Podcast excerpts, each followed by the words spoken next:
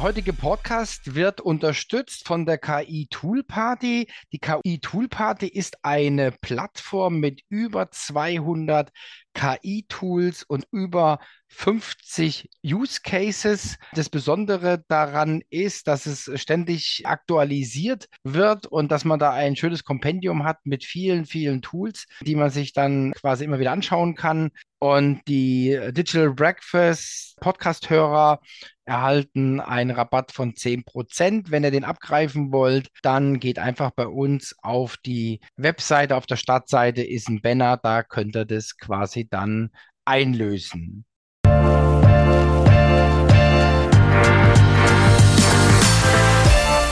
Hallo zusammen und herzlich willkommen zur sechsten und letzten Episode unserer Highlights in diesem Jahr und es wird auch der letzte Podcast sein, den er dieses Jahr von uns hört. Und was wäre ein Jahresabschluss ohne einen Blick in die Zukunft? Und genau deshalb haben wir uns äh, unser Hot Topic Zukunftsmanagement bis zum Schluss aufgehoben und eingeplant. Und darum geht's jetzt in, in diesem Highlight-Podcast. Wie managen wir unsere Mitarbeiter der Zukunft? Wie binden wir zukünftig unsere Kunden? Und was hilft uns durch Krisenzeiten? All diese Themen haben wir ausführlich besprochen. Und hier geht's jetzt zum Rückblick. Hallo Friederike, wie weit guckst du da in die Zukunftsforschung, ja? Also die Trendforscher haben oft so Reichweiten von zwei, drei, vier Jahren. Ist das mittlerweile 2030, 2040, kann es auch gerne mal sein. Kurzfristperspektive ist sehr schwierig. Also nehmen wir das Beispiel Pandemie, da sieht man mhm, das auch. Mhm. Keiner weiß, wie viele Mutanten wir hier noch überstehen müssen. Aber wir können eine ganze Menge solide Dinge sagen, was sich nach der Pandemie, dadurch, was in der Pandemie passiert ist, entwickeln wird, soziokulturell mit anderen Arbeitsweisen, anderer Arbeitsorganisation, anderer Arbeitskultur. Revoluzer in der Schraube. Schraubenfabrikation, ja. Die bieten nur Schrauben an, die du in Kunststoff versenken kannst. Haben wir gesagt, wir nehmen einfach mal dieses überschaubare Teil und das Ziel unseres Unternehmens ist, dass irgendwann eine KI komplett das Unternehmen führt. Und das ist genauso rigide und radikal gemeint, wie ich das jetzt sage. Das heißt, wenn wir sich überlegen, sollten wir einen Unternehmensteil abstoßen, sollten wir ein Unternehmen aufkaufen, mhm. sollten wir ein Sortiment eliminieren, mhm. sollten wir ein Sortiment hinzunehmen, dann entscheidet das letztendlich komplett eine KI. Äh, die haben im Augenblick 70 Mitarbeiter. Mhm. Die haben zum Beispiel eine Zwei-Griffe-Regel. Wenn du zweimal dasselbe machst und wenn ein Mitarbeiter an diesen Maschinen einen Handgriff zweimal macht, dann mhm. sollte bei ihm mental der Rotalarm angehen nach dem Motto, was passiert hier, warum ist das nötig? Du musst da einfach konzeptionell umdenken. Mhm. Das ist gar nicht so mhm. einfach. Wir wollen ja keine kalten Unternehmen mhm. mhm. erstellen, hier, wo die Leute hier Relaisstationen sind und du gar nicht mehr auf die Menschen schaust. Mhm. Das ist ja nicht das Ziel. Fokusthema Zukunftsmanagement. Wir wollen ja heute ein bisschen über die Trends sprechen, mhm. über Trends in der Arbeitswelt. Also, genau. wie, also wie so die Zeithorizonte sind und welche Thematik dann dahinter liegt. Man sieht an den klassischen Trends, die gerade diskutiert werden, wie sehr wir getriggert sind durch Biasstrukturen. Mhm. Also kognitive Verzerrungen, Denkfallen. Das, mhm. was heute umtreibt, wo heute Probleme auf dem Tisch liegen, wo alle sagen, oh, da muss ich was tun, da ändert sich ja was und das ist wirtschaftspsychologisch gesprochen dann der Trend. Und der Glaubenssatz heißt, dass die Zukunft anders sein wird als die Gegenwart. Aber wirtschaftspsychologisch steckt da ein Unterschied drin, der einen Unterschied macht weil wir uns sehr in, dafür interessieren, worauf bestimmte Dinge, Remote Leadership, Homeoffice, Digitalisierung, was auch immer, aber am Ende denn hinausläuft. Was kommt dabei raus, wenn wir digitalisiert sind?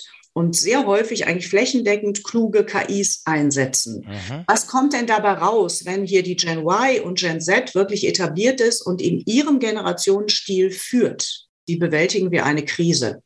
Und die Zukunftsforschung guckt sich ganz anthropologisch orientiert eigentlich erstmal an, was in einer Krise selber passiert. Vorher können wir gar nichts sagen. Und darauf setzen unsere Trends in Anführungszeichen auf.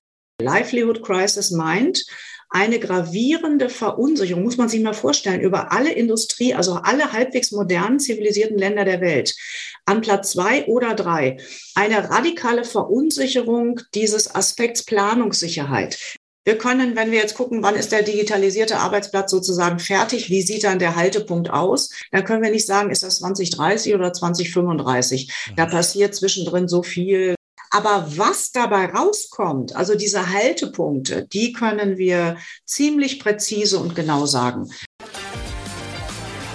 Und heute geht es um das Thema Störfallwirtschaft. Die Zukunftsforschung ist sehr schlecht darin zu sagen, wann wir denn da sind. Ja, also wann sind wir mit der Digitalisierung durch? Brauchen wir da bis 2030 oder bis 2035 oder sind wir 2027 schon mhm. weit? Das kann sein, ja. Da sind wir schlecht. Mhm. Aber den, äh, den, diesen Fluchtpunkt, was, was ist eigentlich erfolgreich umgesetzte Digitalisierung zu qualifizieren, mhm. eine Beschreibung zu liefern, wie ein solches Unternehmen dann aussieht, das kann die Zukunftsforschung sehr gut. Das kann man bei der Störfallwirtschaft bei diesen Themen auch ganz gut sehen. Also wie gehen wir denn damit um? Das ist eigentlich ein Störfall. Genau. Also nehmen wir mal nur die letzten 25 Jahre, da fing das eigentlich so langsam an. Nicht nur negative Störfälle, sondern auch im positiven. Das ist immer ein guter Startpunkt. 1989, Mauerfall. Ja, hat keiner gerechnet. So, dann ist die äh, Blase der New Economy geplatzt. 2001, 2000, 2001 sowas. Dann kam 9-11, dann hatten wir äh, die Finanzmarktkrise und danach die Euro-Krise. Da sind uns dann die, äh, im Grunde die, die ganze internationale mhm. Wirtschaft um Haaresbreite abgeschmiert. Ja. Mhm. Dann kam irgendwann mal ähm, Fukushima. Mhm. So, und dann kommt die Pandemie. Dann hatten wir zwischendurch noch eine kleine Flutkatastrophe. Mittlerweile haben wir einen Krieg mitten in Europa.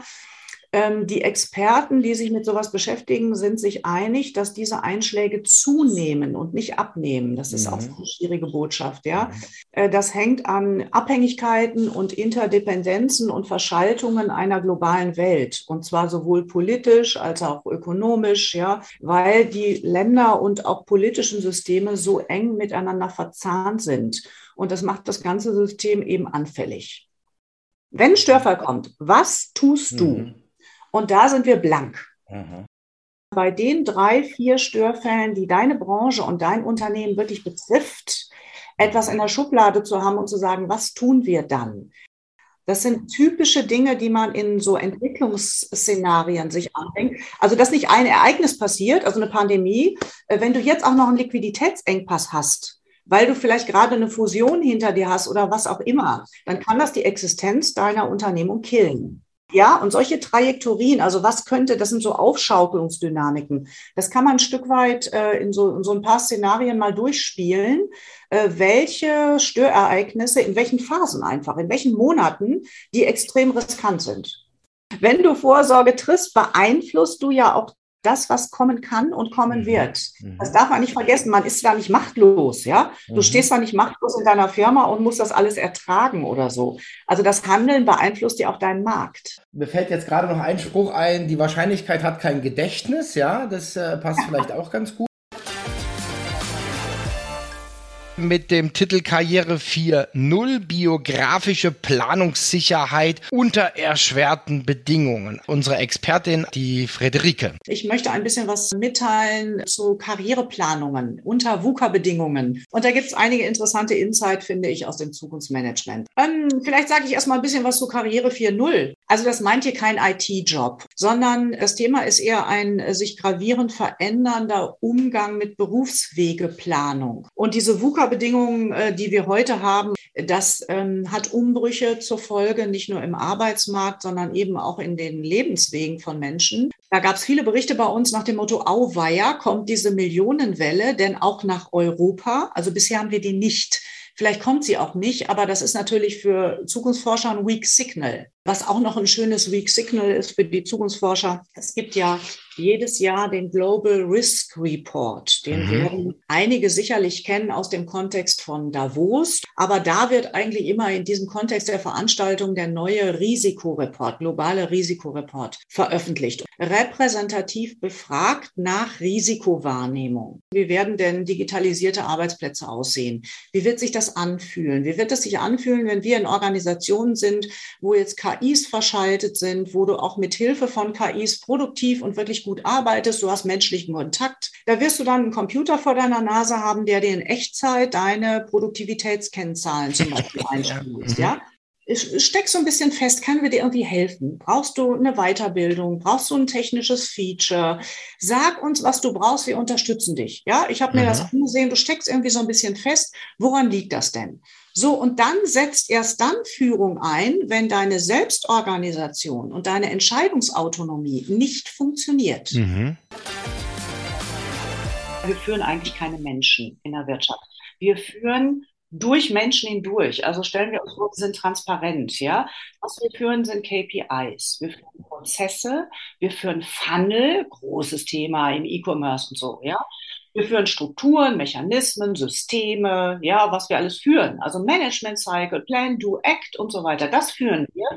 Das ist ein Tritt in den verlängerten Rücken von uns allen, inklusive unserer Firmen und Wirtschaftsorganisationen, ein bisschen Substanz einzuziehen in der Art und Weise, wie wir miteinander umgehen. Das ist so die Überlegung bei diesem Thema Beziehungsmanagement. Also du kannst das Red Race über, wer bezahlt noch ein bisschen mehr Gehalt? Wer kriegt ein Sabbatical, das vielleicht doch noch fünf oder zehn Tage länger ist als das, was ich anbiete? Dieses Red Race kannst du ja nicht gewinnen. Also Ökologie ist ja eine Teildisziplin der Biologie. Da geht es um Beziehungen zwischen Mensch zu Mensch und Mensch und Umwelt. Aber wenn wir ernst nehmen oder das ernst meinen mit Ökologie in unseren Firmen, dann heißt das eigentlich, wir müssen die Beziehungskultur ändern. Aber die Führungskräfte, die wirklich über Selbsterfahrung in ihre Führungskarriere eingetreten sind, sind auch heute noch, ich lehne mich mal aus dem Fenster, aber ich glaube, eine Minderheit. Wie kann man denn eine substanzvolle Beziehung grundlegen? Also diese Idee zum Beispiel wirklich jeden mal zu konfrontieren mit den Effekten, den mittelbaren Effekten, nicht mit den unmittelbaren Effekten, die man bei den Gesprächspartnern und Kunden erzielt. Friederike, was ist Uwe? Ja, in stalinistischen Zeiten hätten wir wahrscheinlich gesagt, uns fehlt Menschenmaterial. Das mhm. ist so ein bisschen der Hintergrund hier, ja. Was machen denn eigentlich Unternehmen, die Mitarbeiter rekrutieren wollen und auch binden wollen, die, mhm. die sie haben? In wirklich mit, mit guten Beziehungen, die die Leute auch ziehen und halten. So nach dem mhm. Motto, ich habe hier ein Umfeld, das ich so leicht in anderen Firmen nicht finden werde. Aber das überlege ich mir, weil es hier ein paar Elemente gibt, die mich halten, wo ich mhm. nicht sicher bin, ob ich das woanders kriege. Also Uwe heißt auf Deutsch Arbeitserleben. Da wird viel drüber gesprochen. Das ist nicht unsere Erfindung oder unsere Idee.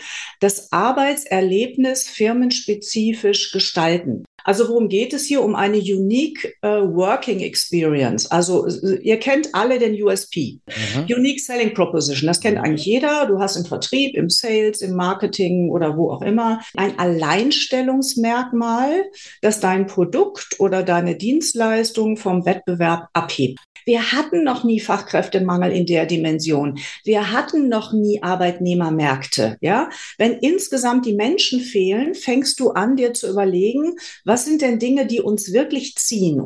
Wie könnten wir noch besser werden und nicht das Gap zu benennen, indem wir losen im Vergleich zum Ideal. Und das ist harte Arbeit. Das ist nicht unbedingt Kulturarbeit im Sinne von Change, das, was mhm. wir eigentlich so in der BWL da machen, ja. Das sind ganz neue Felder und das schimpft sich dann auf expertokratisch ganz häufig dieses unique, einzigartige Arbeitserlebnis. Das ist Uwe. Ich glaube, je konzerniger und je größer ein Unternehmen ist, desto schwieriger ist es für Führungskräfte, das hinzukriegen, weil du hast ja auch viel Durchsatz. Viele mhm. Führungskräfte, gerade im mittleren Management, die sind dann zwei, drei Jahre auf dem Posten und dann gehst du höher oder gehst woanders hin oder so. Du hast ja auch kaum Chancen, dass da was über Jahre zusammenwächst, muss man auch sehen. Wie machst du es ja. hinterjährig erlebbar, dass ich fühle, ich bin hier nicht egal? Wir kennen ja alle Kognitionsforscher und die Mnemotechniker und so, die sagen ja immer, je alberner und nerdiger ein Label ist, desto besser behältst du das. Mhm. Und mit diesem Rückblick, der gleichzeitig ein Blick in die Zukunft sein soll, verabschiede ich mich in die Weihnachtsferien. Ich wünsche euch ein frohes, ruhiges, besinnliches und friedvolles Weihnachten. Dank euch recht herzlich, dass ihr uns so treu zugehört habt und vielen Dank auch an alle Gäste für eure wertvollen Einblicke, für euer Feedback. Einfach, dass ihr da wart, das hat mich immer sehr, sehr gefreut. Wir hören uns wieder zum Jahreswechsel und äh, macht es gut bis dahin, bleibt gesund und munter und rutscht gut rein. Und hier war wieder der Thomas. Tschüss. Der heutige Podcast wird unterstützt von der KI Tool Party. Die KI Tool Party ist eine Plattform mit über 200 KI-Tools und über 50 Use Cases. Das Besondere daran ist, dass es ständig aktualisiert wird und dass man da ein schönes Kompendium hat mit vielen, vielen Tools, die man sich dann quasi immer wieder anschauen kann. Und die Digital Breakfast Podcast-Hörer erhalten einen Rabatt von 10%. Wenn ihr den abgreifen wollt, dann geht einfach bei uns auf die Webseite. Auf der Startseite ist ein Banner, da könnt ihr das quasi dann einlösen.